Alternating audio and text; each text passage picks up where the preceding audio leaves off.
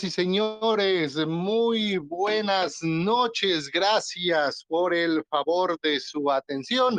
Estamos comenzando esto que se hace llamar Conspiradores de Historia a través de la plataforma Telegram y por supuesto a través de los canales oficiales de nuestro patrocinador exclusivo puertaescénica.com. Recuérdalo, puertaescénica.com, tu acceso al arte para que tú te puedas enterar de lo que está pasando en materia teatral y también en cuestiones cinematográficas desde Puebla para el mundo. Puertaescénica.com. Gracias, por supuesto, por estarnos acompañando este día martes, martes 11 de abril del año 2023. Vaya que pues eh, estamos entrando ya a un buena, a una buena temporada para todas las personas que estamos haciendo teatro. La Semana Santa ha concluido y por supuesto muchos de los trabajos que están por venir prometen ser grandes, maravillosos. Saludo al maestro Sergio Soregui, un maestro desde Ocotlán, Jalisco, con tantísimo dinero que se permite dilapidar lociones y fragancias masculinas como si fueran agua. A él no le importa y las regala a diestra y siniestra. Buenas noches. Dinero que gané yendo al décimo encuentro de monólogos Bojiganga.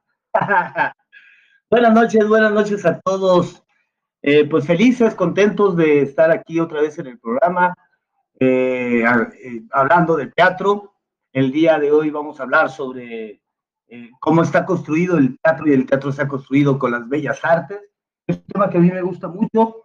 Vamos a analizar otros días festivos de este mes, como el día de, este, de la danza y, no sé qué otros dos días por ahí importantes que hay en el día de Shakespeare, el día de Calderón, una cosa así, no Calderón, el de nosotros. El libro, el día del libro. Eh, el otro, es el día del libro, exacto. Eh, bueno, ya nos dirá Jorge de eso.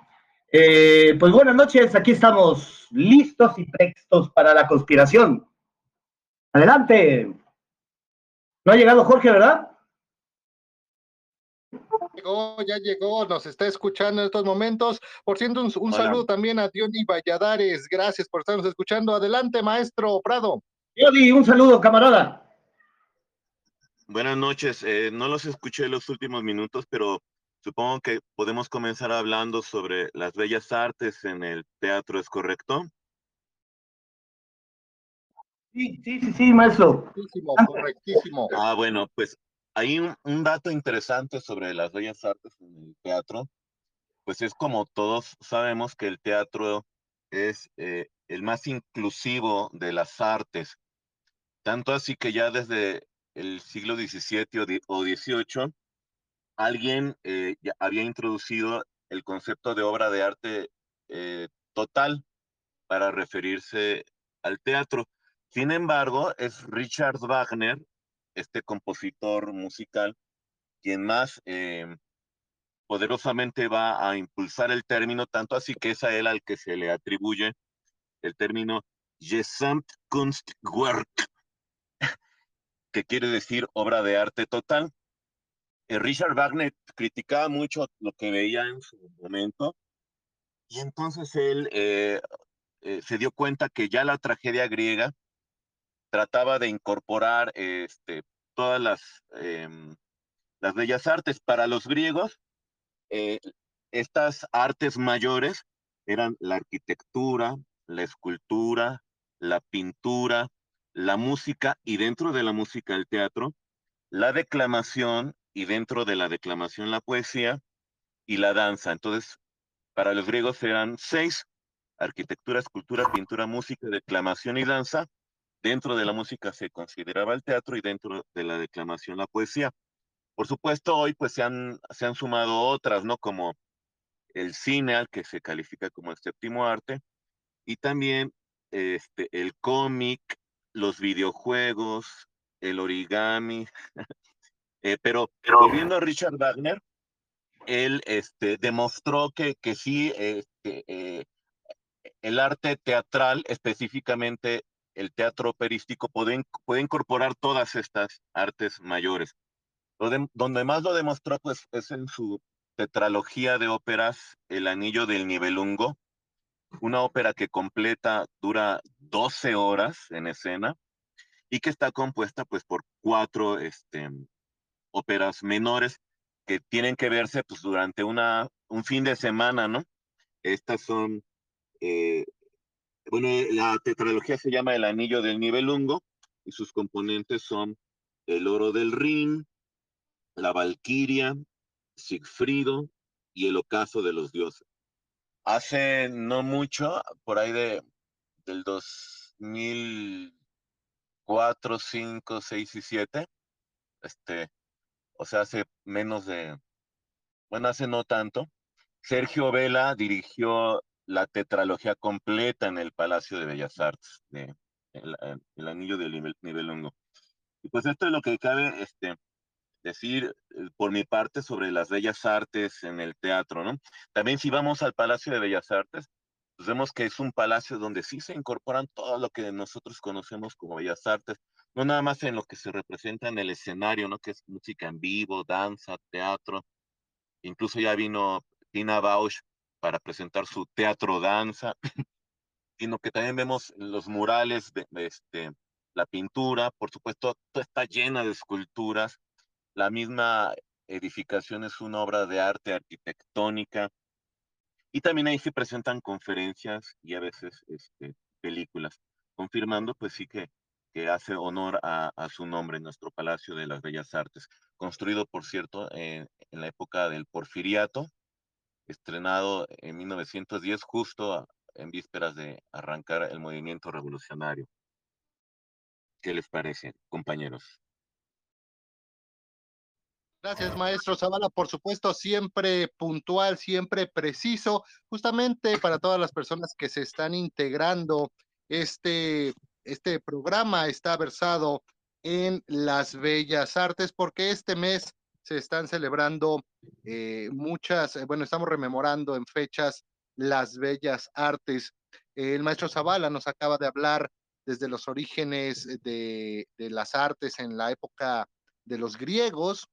Eh, yo aportaría el siguiente paso que sería remontarnos al renacimiento maestros, sobre todo al Renacimiento italiano, amigos a fines del siglo XV, que es aquí donde comienza una distinción, una separación de lo que sería arte y de lo que sería la artesanía.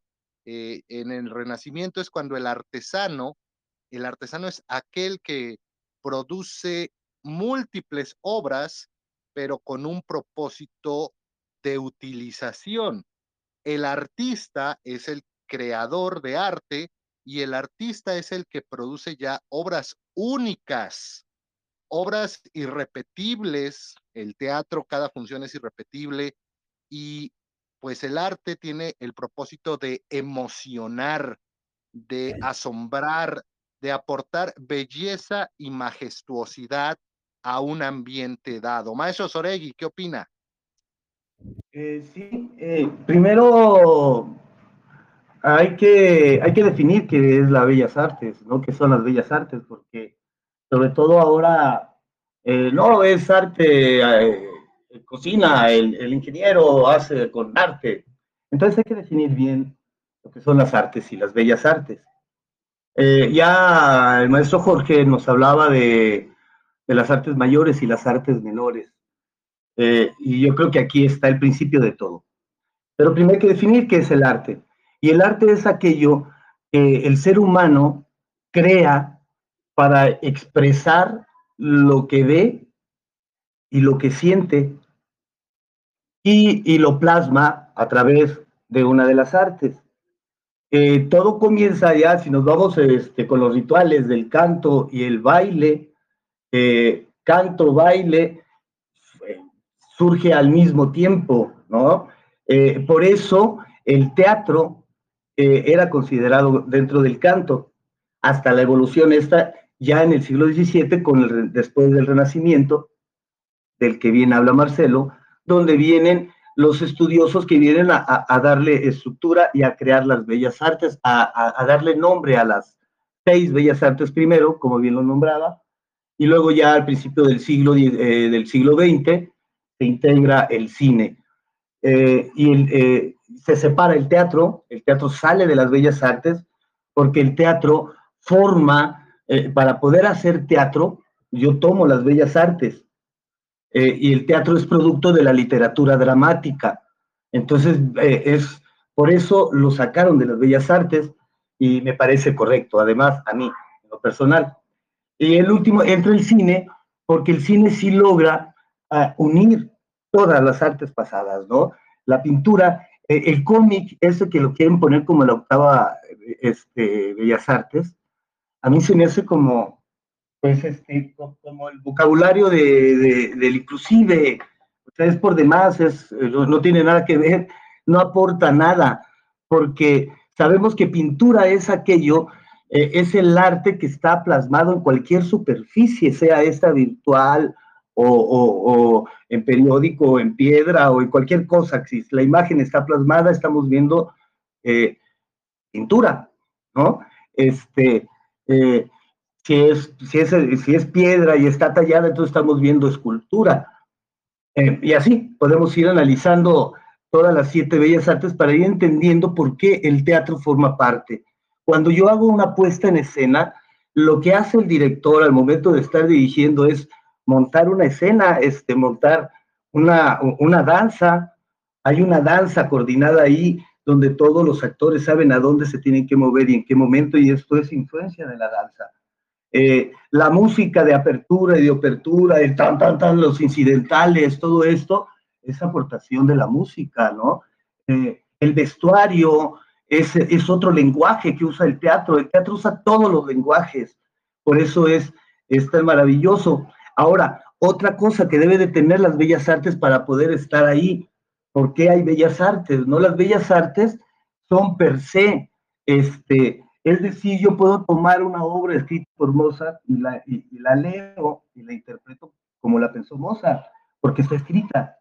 Este, la danza a través de la tradición oral y, este, y, cultural de los pueblos se ha pasado y podemos tener eh, montajes de danzas como eh, la danza del venado aquí en México, eh, la danza de los viejitos en Michoacán, etcétera, ¿no? La, la danza esta hindúes, este, en el mundo, pues, los chinos, cada uno tiene su forma de expresarse.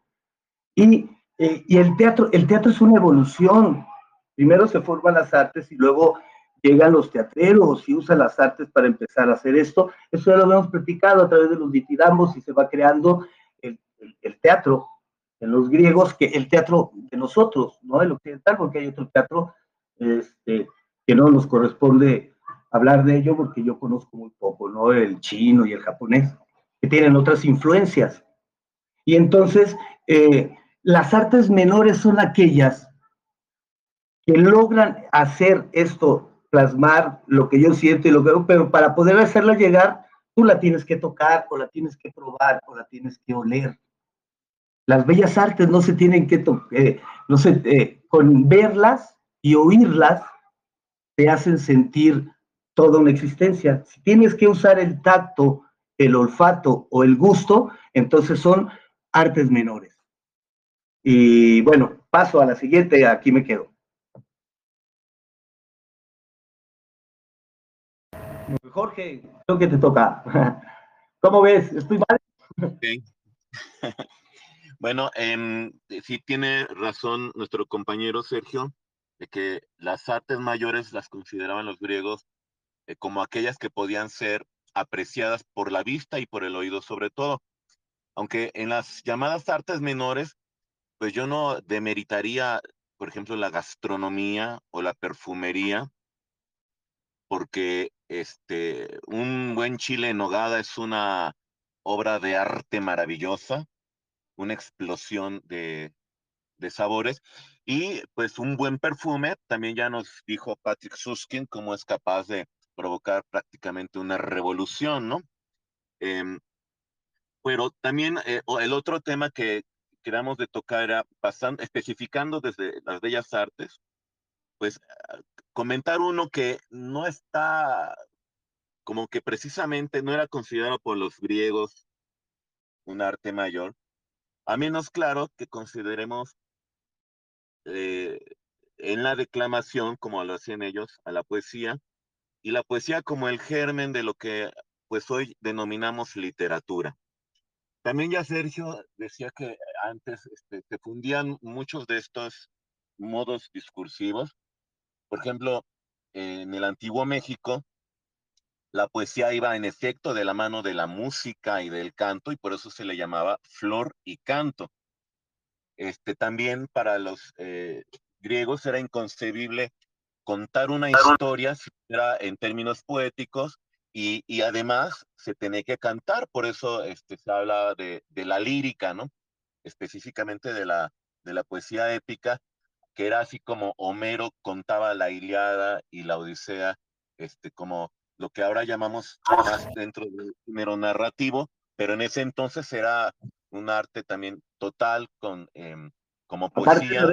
Pero era verso, ¿no? Era verso para poder entrar. Era en verso, claro, los versos este, yámbicos que todavía se usan como una mnemotecnia para que los jóvenes, hay muchos jóvenes que en Grecia todavía así estudian la Iliada y la Odisea para aprendérselas de memoria, de memoria, la Iliada y la Odisea. Eh, y bueno, todo esto para hablar de, de, lo que ahora pues, en México este, las instituciones eh, lo toman como un agregado, por ejemplo, cuando dicen Instituto Nacional de Bellas Artes y Literatura, ¿no? Y conviene que hablemos sí, ahora de literatura, porque en mes de abril, precisamente, se celebra el Día Mundial del Libro. Ya viene, es el 23 de abril. Este, y pues conviene hablar de esta fiesta hermosa, este, porque eh, pues se conmemoran muchas cosas, ¿no? Para empezar, bueno, este día lo, lo decretó así la United Nations Education Science eh, eh, Organization, la UNESCO, pues, este, desde 1995. Parece que la primera vez fue, se celebró en Inglaterra, ya después Inglaterra cambió su día del libro a marzo, pero, para que no chocara con otra celebración que ahorita comento, pero bueno, el hecho es que desde 1995 celebramos el Día Mundial del Libro. ¿Por qué? Bueno, pues porque el 23 de abril es la fecha oficial que se considera a nivel mundial como la del deceso de Miguel de Cervantes y William Shakespeare. Por supuesto hay que especificar que, que este, en ese entonces eran dos calendarios diferentes todavía, el juliano y el gregoriano, pero eh, entonces no, no es, eh, el día, sino la fecha oficial, ¿sí? O sea, la que queda en acta.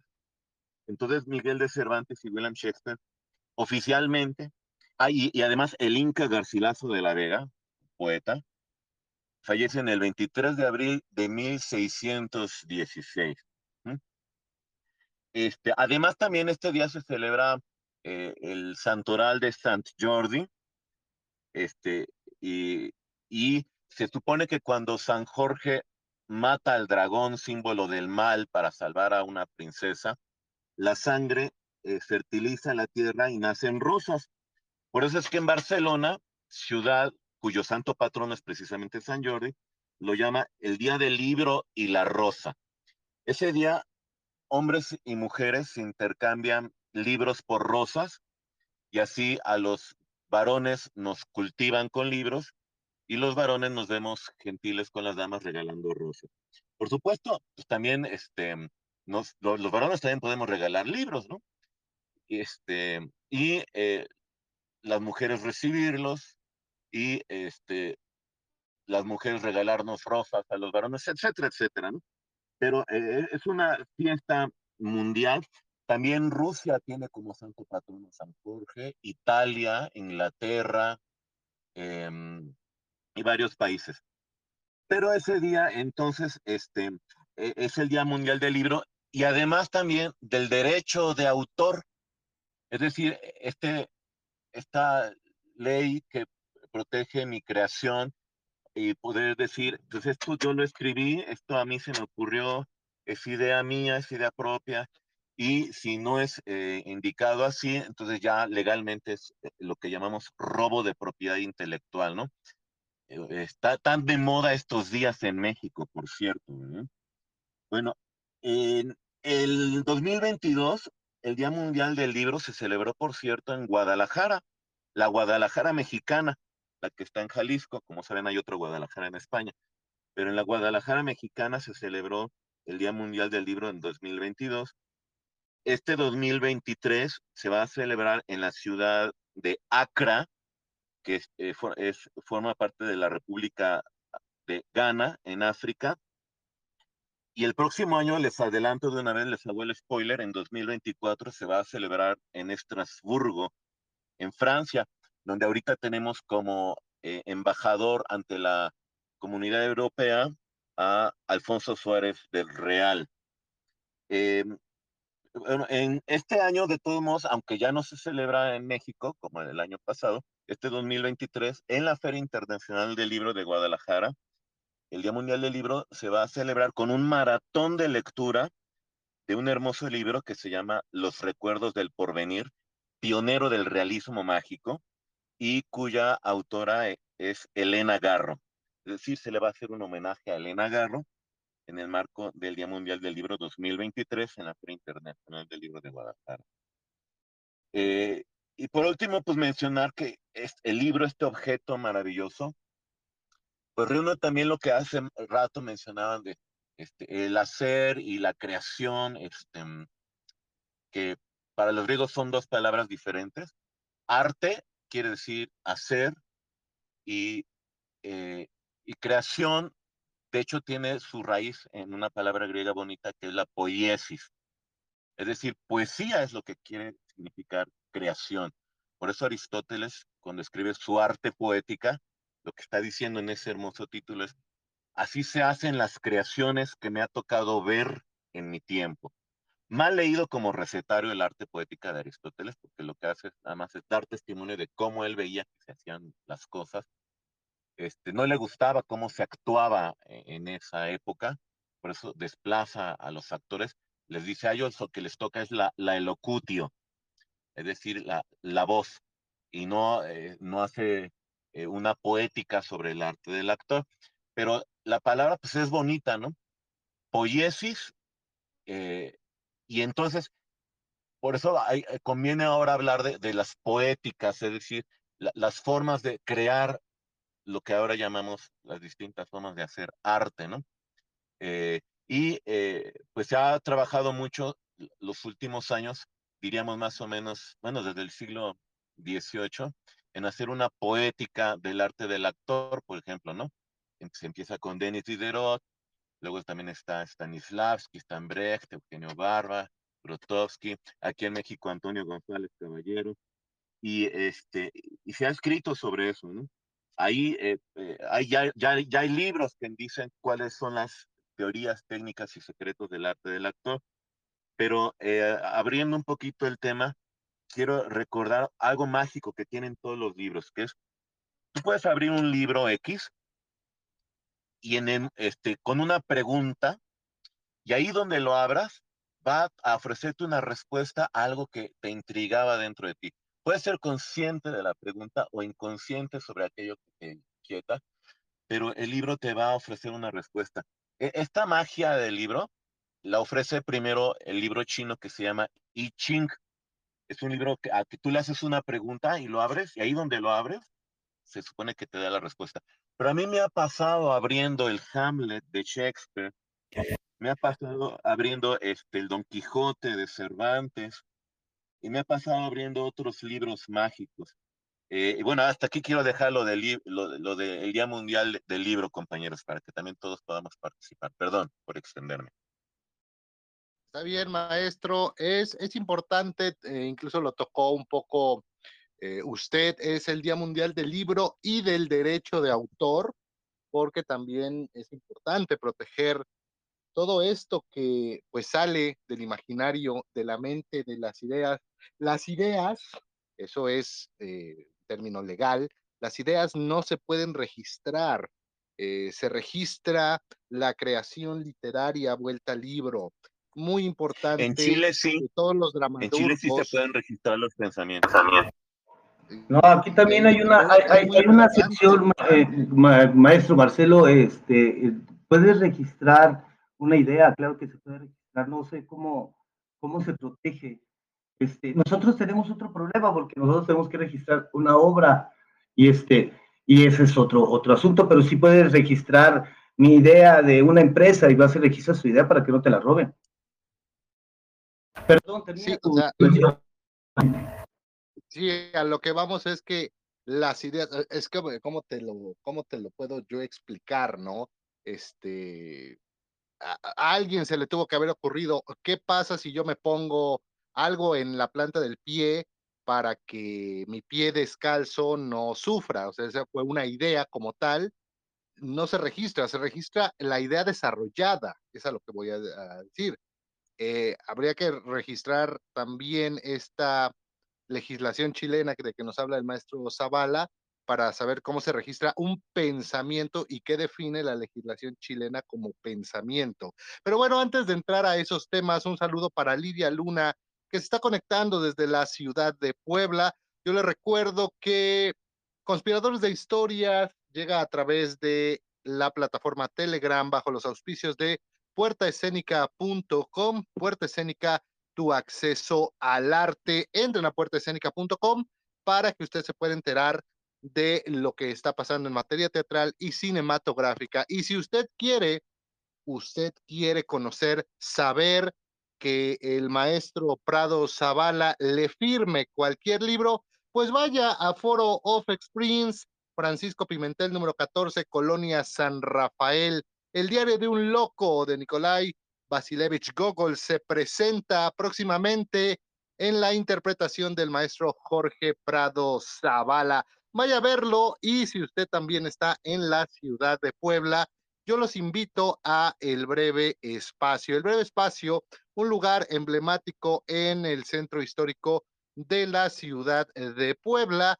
El viernes 14 de abril a las 7.30 de la noche se presenta Llévame en un beso. El breve espacio 7 Norte número 8, Centro Histórico de Puebla, Foro of Experience, verdaderamente vale la pena asistir a este par de funciones si usted está por allá cerca de la capital mexicana o en la capital poblana, vaya. Todo esto gracias también a puertaescénica.com. Maestro Sorey.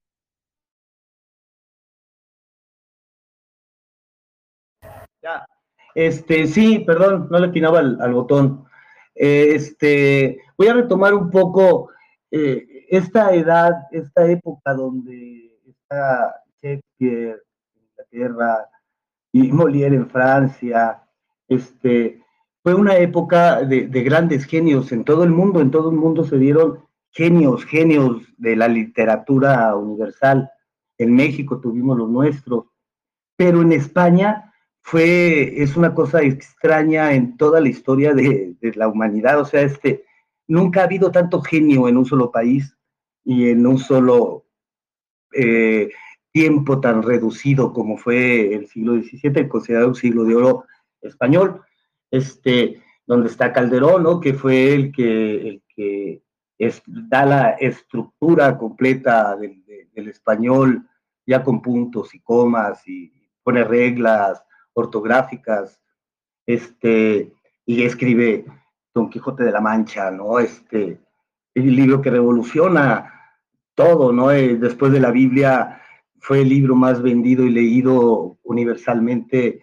Eh, en México fue prohibido por la Inquisición, era prohibido leerlo, llegó el Anao de China, este, escondido y estuvo circulando por aquí en México. Este, el, cura Hidalgo tenía un, un, Hidalgo, un, este, Don Quijote de la Mancha de Cervantes. El cura Hidalgo hace la primera traducción de, un Molière, de este, de Lavaro, creo que de Lavaro, no, eh, este, del mentiroso, ¿cómo se llama esa obra? Eh, pero hace, él, hace esa, del Tartufo. Ah, él hace la primera traducción al español del Tartufo de Molière, la hace Don Quijote de la Mancha, digo, Don Quijote la hace el cura Hidalgo y se supone que la montan ahí entre esas tertulias en las que armaron la idea de la Revolución Mexicana. ¿Cómo, cómo todo, la, la, literatura está unida a la historia, el ser humano somos literatura, este, por eso fue tan grave lo que pasó en Alejandría cuando quemaron todos esos, toda esa memoria. Eh, nosotros somos lo que somos porque inventamos eh, cómo escribir el pensamiento y dejarlo escrito de tal forma que las próximas generaciones adquieren el conocimiento que nosotros tenemos a través de eso. Yo desde que la computadora ha tomado posesión de nuestro sistema, yo sí le tengo como, como mucho miedo, soy muy anacrónico. Eh, yo, yo destruiría los satélites y regresaría 200 años atrás. Eh, creo que nos convendría porque eh, este, eh, la computadora nos quitó la humanidad, el libro hace que el pensamiento tenga la sinopsis completa. Eh, por eso, al tomar una un, libro y al estarlo leyendo, el conocimiento es pleno y completo, porque te usas los cinco, los cinco sentidos en, la lectura, el, el, olfato, está todo, todo. Entonces, al momento de estarlo leyendo, te lleva a esos universos que estás leyendo. Esto no se logra en la, en, la computadora, por más PDFs y, que leas, no se logra. Falta, falta la realidad. Si no está impreso, no existe. Este, y a lo mejor las nuevas generaciones me podrán ahí brincar y decir que, ah, que no sé qué, pero yo insisto, o sea, el arte, el arte visual y virtual, incluso ese, tiene que ponerse en un papel para promocionarse. Y entonces existe. Este, si logran quitarnos el papel de la mano, están quitando la humanidad. Digo, esto lo, trataron ya en Fahrenheit, Fahrenheit no sé qué, no sé qué, la, donde, la, la cantidad de grados donde arde el papel. ¿No? Esa novela que es impresionante. ¿Cuál era ahí el objetivo? Que no tocaran el papel, era un delito tocar el papel, escribir menos, aprender, leer más, ¿no? Ah, ¿Y cómo sobrevivía el ser humano? A través de la clandestinidad, cómo ha subsistido cuando hay estas partes oscuras en, en la historia de la humanidad, que las ha habido en todas partes. Paso la voz. Eh, la crisis que nos anuncia Sergio, pues sí es eh, fea, triste. Em, vivimos una época que ya se califica como de analfabetismo funcional, porque aunque la gente sepa más o menos cómo se lee, ya no lo practica, ¿no? Eh, y luego, pues menos se escribe. Ahora la, la moda es cortar a, al novio o a la novia por WhatsApp y ni siquiera con palabras, sino con emojis, ¿no? Por eso creo que es importante eh, trabajar, rescatar a los clásicos, porque eh, en los clásicos si han atravesado tiempos y épocas, es porque también han atravesado diferentes apocalipsis a lo largo de la historia de la humanidad. ¿no? Eh, y también porque ah, en los clásicos se hallan los gérmenes de la vanguardia, o sea, no hay nada más moderno ni más avanzado que los clásicos. Por eso, este, pues, quisiera regresar a, nuestros santos patronos Cervantes y, Shakespeare. Recordar, por ejemplo, que, que Cervantes, además de ser el autor del Quijote, también por algo se le llamaba príncipe de los ingenios, eh, porque no nada más fue ese novelista que conocemos, sino también fue poeta, dramaturgo y soldado. Como un soldado, Ángel fue precisamente cuando adquirió las vivencias de las que también se, se ha hablado en esta charla, la experiencia para crear la gran obra que hoy conocemos como el asiento de la lengua castellana. ¿no? Eh, también justo ese 23 de abril, por eso entre otras cosas, también se da el premio Cervantes. España entrega el premio Cervantes ese día y también, este, pues, hablar del Cervantes teatral, porque pues también eh, el Cervantes teatral que, que, la mayoría conocemos, pues es el de los entremeses, estas breves eh, comedias muy ingeniosas, pero él también escribe una tragedia maravillosa y por la cual una ciudad ibérica se mantiene en la memoria de la gente.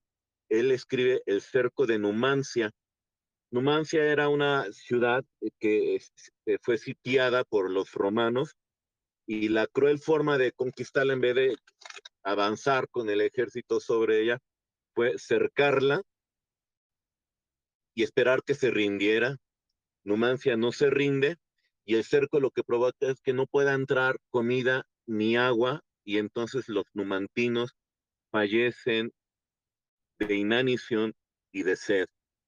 Cuando logran pescar un romano, lo que aparece en la obra del Cervantes, pues es que se lo comen, pues claro, es nuestro enemigo, no nos quiere dar de comer, tenemos su cuerpo, pues vamos a comérnoslo. Hace unos eh, pocos años la Compañía Nacional de Teatro lo montó en un brillante, este, en una brillante adaptación eh, que no le recortaba nada realmente a, Cervantes, incluso estaba en verso, este, y, nos recuerda ese Cervantes ya, eh, pues no, no tan mencionado, ¿verdad? Porque tiene enfrente a Lope, a Calderón, a Tirso, a nuestra Sor por supuesto, pero sí, El Cerco de Numancia es una obra indispensable en la literatura y en el teatro en castellano. Y pues nuestro otro santo patrono hermoso, este, reconocido eh, por muchos como el más grande dramaturgo, podemos llamarlo uno de los más grandes dramaturgos para no ofender a, a Esquilo, a, a, Ibsen, este, es pues, William Shakespeare. De él, Harold Bloom dice, pues es que en realidad él es el inventor de lo humano, o sea, todo lo que hoy llamamos humano, hablando de humanismo, aparece eh, de forma primera y contundente en las obras de William Shakespeare. Más de 30 obras, muchas este, en realidad desaparecidas, este, pero pues ahí está la más grande historia de amor, ¿no? Romeo y Julieta, están las más grandes historias sobre el poder con Macbeth, con Ricardo III, toco madera, por supuesto, porque es la tradición, ¿verdad? El Rey Lear, este, también están eh, poesías eh, teatrales como El sueño de una noche de verano, también em, eh, este, Otelo, también Los dos hidalgos de Verona, también esta obra que tiene como protagonista a, Próspero, La Tempestad, ya en sus, de sus últimas obras, y, todo hablando además de una evolución como escritor, pues que nos dicen cómo es que debe crecer un dramaturgo, y además a partir de, buenas lecturas, lo, algo, una crítica que se le hacía a Shakespeare es que no hubiera estudiado en la universidad, pero es que sus contemporáneos no sabían que él de niño en Stratford, el pueblito a, este, a, cerca de Londres, donde nació y creció en Stratford, él asistía a un lugar que se llamaba la Grammar School, donde además de aprender latín y griego, pues leyó a, los grandes autores clásicos y leyó historias que venían de, la antigüedad europea y de la antigüedad del mundo. Por eso es que puede hablar, él, escribe sobre Cleopatra, escribe sobre Julio César, y en realidad, eh, este, eh, si se le estudia a profundidad, vemos que él no inventa los argumentos sobre los que escribe teatro, pero él los eleva a, la grandeza de la poesía dramática, ¿no? Esto es, ya había un Hamlet anterior al de Shakespeare, ya había un Romeo y Julieta, la leyenda era anterior a Shakespeare, este, y así las historias de, los reyes ingleses y escoceses, este, pero Shakespeare los eleva a la altura que, por las que hoy se le, se le conoce. Y por eso es importante eh, recordarlo, leerlo y sobre todo montarlo e ir a verlo cada vez que se le monte. Gracias, compañeros. Gracias, maestro Zavala. Eh, gracias a todas las personas también que se están eh, conectando a través de nosotros, eh, a través de Telegram con nosotros, a la maestra Raquel Palomares, Vit Torres, muchas gracias. Para Jorvis Tenorio en el Estado de México también, muchas gracias. Un saludo, nos dicen por aquí. gracias a todas las personas de Puebla, de Atlisco, que también se están conectando a nuestra transmisión el día de hoy. Eh, las bellas artes en el teatro. Yo les preguntaría, maestro Soregui, maestro Zavala, eh, un nombre, alguien que se les venga a la mente, de preferencia, pues, si fuera de México sería sensacional, pero si tiene que ser latinoamericano, igual, alguna persona que esté, según ustedes, cultivando las bellas artes actualmente, alguien que se acerque a esa genialidad que no solamente cultive solo el teatro, solo la literatura, sino que digan, bueno, hubo alguien que se acercó suficiente a tocar no solo las bellas artes oficiales, sino otras artes como por ejemplo la gastronomía que decía el maestro Zavala o la fotografía, ¿por qué no? Ah, yo, este, eh, yo, perdón, yo te puedo hablar que yo tengo el mío, así, para que, que, que, pueda abrazar todo eso que acabas de decir, este, Toledo. Toledo escribía poesía, era pintor, era fotógrafo, era, este, era un gran ser humano, era un maravilloso artista, era político, era todo. Toledo era eh, maravilloso y es como el último gran, gran, gran, grande de México. Este, eh, nuestra generación ya no le corresponderá juzgar a los nuestros, ¿no? Estamos jugando, podemos decir, a partir de la generación que nos precede hacia atrás. Eh, quiero quiero abordar este, eh, cómo Jung es el primero que, propone esto que decías, Jorge, de, tomar el libro y leer y abrir un libro. Este, Jung lo hace en su, dentro de su técnica.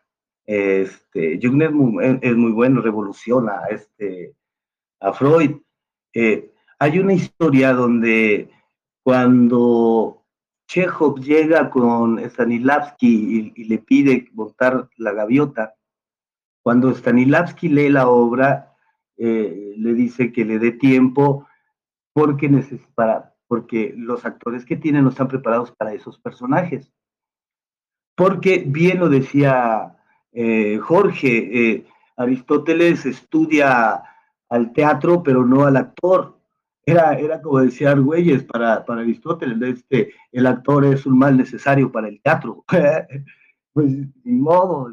este, y a diferencia de eso, eh, hasta el siglo XIX es con, con Stanislavski y con con Chekhov y con Ibsen, que se estudia al actor, este, el actor empieza a, estudiar, a, hacer eh, el arte poético de estar parado en la escena, ¿no? Y para escribir la técnica, este, Stanislavski pues se entrevista con Freud, se entrevista con Jung, se entrevista con toda esta, con, con los con toda esta revolución que estaba sucediendo en, cuanto al estudio del pensamiento humano.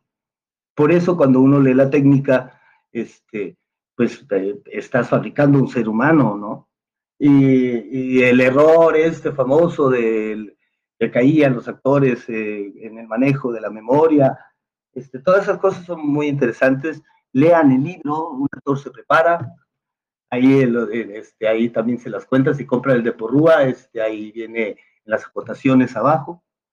Eh, lean, en general, lean, lean la historia, es bien importante leer la historia, porque si no leen historia, este, que la historia está implícita en la novela, en, los, en, donde, en lo que lean, pero si no conocen la historia van a pensar que lo que están leyendo es solamente algo ficticio.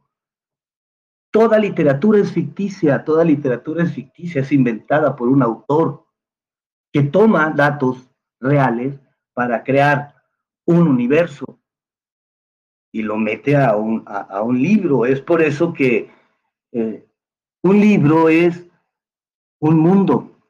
Dos libros son un universo.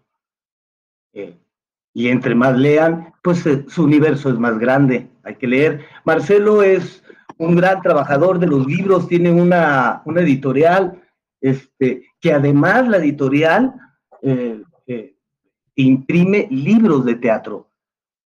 Ojalá que imprimiera libros de poesía para terminar ser completamente utópica y funcional y le dé una pedrada a este sistema que dice que la utopía y, este, y el arte no van de la mano porque no producen dinero, pero producen seres humanos, producen pensamientos. Si usted no se acerca a las artes, no va a saber cómo piensa o por qué piensa lo que piensa.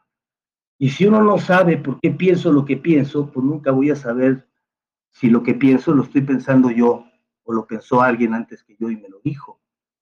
Suena complicado, pero pues no lo es tanto, es este es sencillo. Y para concluir mi, esta intervención, les voy a platicar una anécdota. Cuando yo estudiaba con Hugo Argüelles, uno de los compañeros, que ahora es medio famosón, el dramaturgo, este, le, eh, le decía en esta posición, así como el compañero Sergio Jiménez decía que eh, Stanislavski ha muerto, ¿no? Este, eh, este muchacho se le ocurrió decirle a Hugo Argüelles que eh, Shakespeare no era lo que dicen que era, ¿no? Porque ya ves toda esa conspiración que hay, que lo escribió sus obras, que lo, dicen, lo mismo dicen de Bertolt Brecht. Y cuando Hugo ah, escuchó eso, lo dejó hablar y una vez que terminó de formular su pregunta, que viene a concluir lo que dijiste, Jorge, le dice, Shakespeare escribió melodrama antes que el melodrama existiera. Shakespeare escribió pieza antes que la pieza existiera. Shakespeare escribió y empezó a nombrarle ta, ta, ta, escribió escribió teatros en el teatro, escribió esto, escribió esto, escribió poesía teatral, pa, pa todo el teatro moderno que estábamos haciendo en los 80, ¿no? todo eso Shakespeare ya lo había escrito en sus obras. Y termina de pie Hugo Argüelles diciéndole, Shakespeare es Dios. ¿Alguna duda? Este, y sí, Shakespeare es algo impresionante, ¿no? Algo impresionante la que tiene. Para mí Bertolt Brecht también es un tipo que es impresionante, también revoluciona al teatro, le da la vuelta, este, lo toma como herramienta didáctica. Claro, él tiene toda la influencia de, este, del manifiesto comunista y, eso lo aplica en la teoría teatral y hace eh, eh, lo que hace en el teatro contemporáneo, que genera todos estos tipos de teatro que ahora suceden, este, luego teatro tan extraño porque el teatro está sucediendo en el pensamiento del actor, entonces lo que vemos ahí pues son pensamientos. Eh, y, esto, eh, que termine siendo teatro es bien importante porque lo que tú vayas a ver de teatro, cuando es teatro, cuando es teatro, eh, todo coincide con lo que estaba escrito hasta con, en el arte poético del teatro. Este, se sigue haciendo el teatro como lo hacían los griegos, pues. Hemos evolucionado, claro, claro, claro, pero conservamos las tres unidades, a lo mejor ya no, ya no en una sola unidad de tiempo, sino ya tenemos este, cada escena con su propia unidad de tiempo y una este, dividimos, porque también vivimos en un mundo donde ya creemos en los multiversos y todo esto, y la física cuántica, y si lo que estamos poniendo en escena cuando escribimos teatro es un pedazo de la vida, entonces, todo este conocimiento que nuestra generación tiene tiene que ir implícito en las obras que escribimos. Por eso a mí me da risa cuando le quieren poner nombre a lo que ya tiene nombre. Este, y, no, que se llama tal, no, pues es tal que es género. Si estamos hablando de géneros, son estos, realistas, no realistas, ya está escrito. A lo que me refiero es que no inventemos el hilo negro, sigamos fabricando teatro con los colores que los maestros nos han enseñado. Adelante.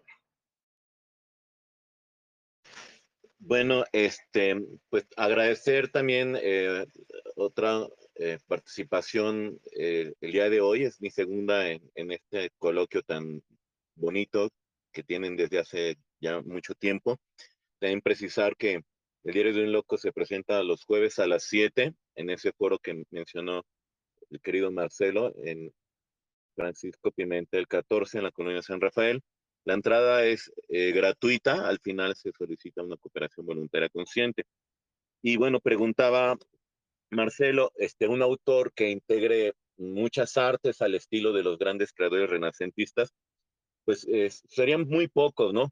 Pero uno, y este, y que va a causar comezón cuando lo nombre, pues este, ha cultivado la pantomima, el circo, el cómic, eh, cuando en el siglo XXI se declaró que era una nueva forma de literatura, depende, por supuesto, del autor, del dibujante y del escritor. Eh, fue de los primeros en hacer novela gráfica, porque ya existe, como saben todos, la novela gráfica. También hizo teatro en varias partes del mundo. También escribe poesía, de hecho no se ha muerto. Hizo cine, practicó el tarot no como una cosa mágica, sino como una forma de, autoconocimiento. Eh, también escribe novelas, así, este, ensayo. También eh, ha desarrollado una nueva forma de psicoterapia, eh, utilizando el arte como terapia. Es por eso el inventor de la psicomagia y pues muchos ya se han dado cuenta que estoy hablando de Alejandro Jodorowsky. Recomiendo acercarse a sus trabajos, puede empezar a partir de su obra cinematográfica. Muy discutible, por supuesto, pero pues como muchos creadores, ¿no? Que pueden discutirse desde diferentes ángulos. Él es un autor que hace enojar a muchos, pero es un autor este, polifacético que vale la pena conocer e investigar. Y este, pues sobre la pertinencia que nos, eh, de la que nos habla Sergio, de, de que es importante leer, le doy toda la razón y, considerando que el mismo Konstantin Stanislavski decía que el actor, el actor, debe ser capaz de elevarse a la altura de los grandes genios de la literatura. Esa es una tarea muy importante para el actor. ¿Y cómo lograr eso? Pues debe leer lo más que pueda sobre todas las cosas, no nada más literatura dramática. Debe leer poesía, narrativa, pero también sobre ciencia, también debe cultivar otras artes, porque así lo dice, el actor debe ser capaz de elevarse a la altura de los grandes genios de la literatura. Con esto, pues cierro mi participación, muy agradecido, muy agradecido, muy agradecido. Muy agradecido, claro, al estilo de la antigua escuela televisiva. Y gracias a todas las personas que, por supuesto, se han unido a esta conspiración, conspiradores de historia, yo les recuerdo que conspiran todos los segundos martes de cada mes, así es que esperarán ustedes la próxima conspiración en mayo. Eh, querido maestro Jorge, maestro Sergio, eh, las bellas artes y el teatro, ¿cuál sería su intervención final para ir cerrando este episodio del mes de abril 2023? Por favor, adelante, maestro Sergio. Sí, que eh, pensando en que este programa va principalmente dirigido a aquellos que tienen la curiosidad de escribir teatro, de entender el arte dramático, entonces entendamos que si le vamos a entrar a, escribir teatro, no puede, pues no pueden entrarle este, de mentiritas, ¿no? El teatro no se puede hacer de mentiritas o a la mitad, o en el tiempo que me queda libre, en el espacio. Un actor o un dramaturgo es dramaturgo y actor las 24 horas del día, es como un sacerdocio. No dejas de ser sacerdote porque te vas a dormir, ¿no? Eh, eres, siempre estás pensando en pos de la escena, estás traduciendo el mundo, las escenas que estás viendo eh, cuál, cuál escena tiene más, eh, de lo que ves, cuál escena tiene más, este, más acción dramática, qué acciones de, las, de, los que tenemos los seres humanos no tienen ninguna acción, cómo eh, hay acciones dirigidas que los, acción, que los seres humanos hacemos. Y finalmente eso es lo que lo que hacemos cuando hacemos teatro, ya seamos dramaturgos, cuando somos dramaturgos, pues escribimos en pos de, pensar que eso lo van a interpretar unos actores en un escenario, pues a veces eh, pensando de 8 por, por 16, pensando en que te va muy bien, y a veces en salitas de 3 por 2, con gente sentada ya ahora en, en los teatros, en el teatro contemporáneo. Y entonces, cuando tienes la conciencia de esto, entonces vas a tener una necesidad de decir las cosas que te rodean, de expresarte. Y para expresarte, pues lo primero que tienes que hacer es echarte un clavado con los maestros, no hay otra. Hay que leer a los maestros y empiezas con los griegos y de ahí te brincas a los romanos y de ahí te brincas a los franceses y de ahí te brincas a los españoles, y te brincas a los ingleses y, te brincas a los rusos, por supuesto, la literatura rosa este, tiene que pasar por, el conocimiento de todos los actores. Eh, y luego te brincas a la literatura cubana, a la literatura latinoamericana, a la literatura mexicana, a la literatura náhuatl. Eh, y entonces ya después te puedes dar el lujo de leer, si te queda tiempo, pues a estos bestsellers que pues este, y luego ni vale la pena leerlos, ¿no? Porque lo que te están diciendo, pues ya lo dijo aquel mucho mejor dicho, porque que, si voy a explicar la técnica de Shakespeare, digo, la técnica de Stanislavski, pues quién mejor que Stanislavski para explicarla, ¿no? Este, si voy a explicar eh, el, eh, el, teatro cosmológico, cósmico, no sé cómo lo, lo, lo, lo determinaba el maestro González Caballero, el teatro de los cuatro elementos, pues este, yo lo puedo explicar, o Momox lo puedo explicar como, como, lo, como lo entendimos y como lo, como lo asimilamos nosotros, pero, pero el que lo podía explicar, pues era el maestro, y para eso pues hay que leerlo, este, no sé si el maestro dejó literatura de su obra, o, la obra que hay sobre su técnica es de sus alumnos, ahí sí eso, eso me falta, eh, ese conocimiento me falta. Y entonces, Celebremos las bellas artes porque las bellas artes expresan nuestro pensamiento. ¿Y qué somos nosotros sino historia? ¿Y qué es la historia sino pensamiento? Gracias. Nos vemos y buenas noches. Buenas noches. ¿Ya, Marcelo? Estamos concluidos. Bueno, estaba esperando el comentario final del maestro Prado Zavala. Ah, que como está, parecía que cerraban. Pero eh. Eh, bueno, yo, yo lo que diría nada más es que la experiencia estética, la literaria y la teatral, pues son derechos que, que debe reclamar eh, el ser humano. El ser humano debe tener derecho a, a ver, apreciar y a crear arte.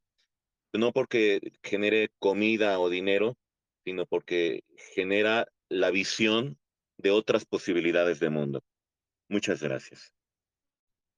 Muchas gracias, maestro Jorge Prado Zavala. Muchas gracias al maestro Sergio Soregui también desde el estado de Jalisco. A las personas que estuvieron con nosotros, Lidia Luna en la ciudad de Puebla, la maestra Raquel Palomares en el estado de México, Vít Torres, Diony Valladares, por supuesto. Este saludo y agradecimiento también es para nuestro productor Luis Rodríguez. Le recuerdo que Conspiradores de Historia se transmite todos los segundos martes de cada mes a las 8.30 de la noche, hora del centro de México. También bajo los auspicios de puertaescénica.com, Puerta Escénica, tu acceso al arte. Yo simplemente digo algo que dijo Richard Wagner, el teatro es un arte integrador integra muchas de las otras artes en escena. Ya nos vamos, conspiradores de historias. Nos estaremos escuchando el próximo mes. Hasta pronto. Gracias a Metepec por invitarme, gracias al grupo Mojiganga por hacer el encuentro, al museo, y al IMSS. Este, muy buen viaje, qué chido. Traten de participar, es un encuentro muy bueno. Gracias, nos vemos. Hasta pronto.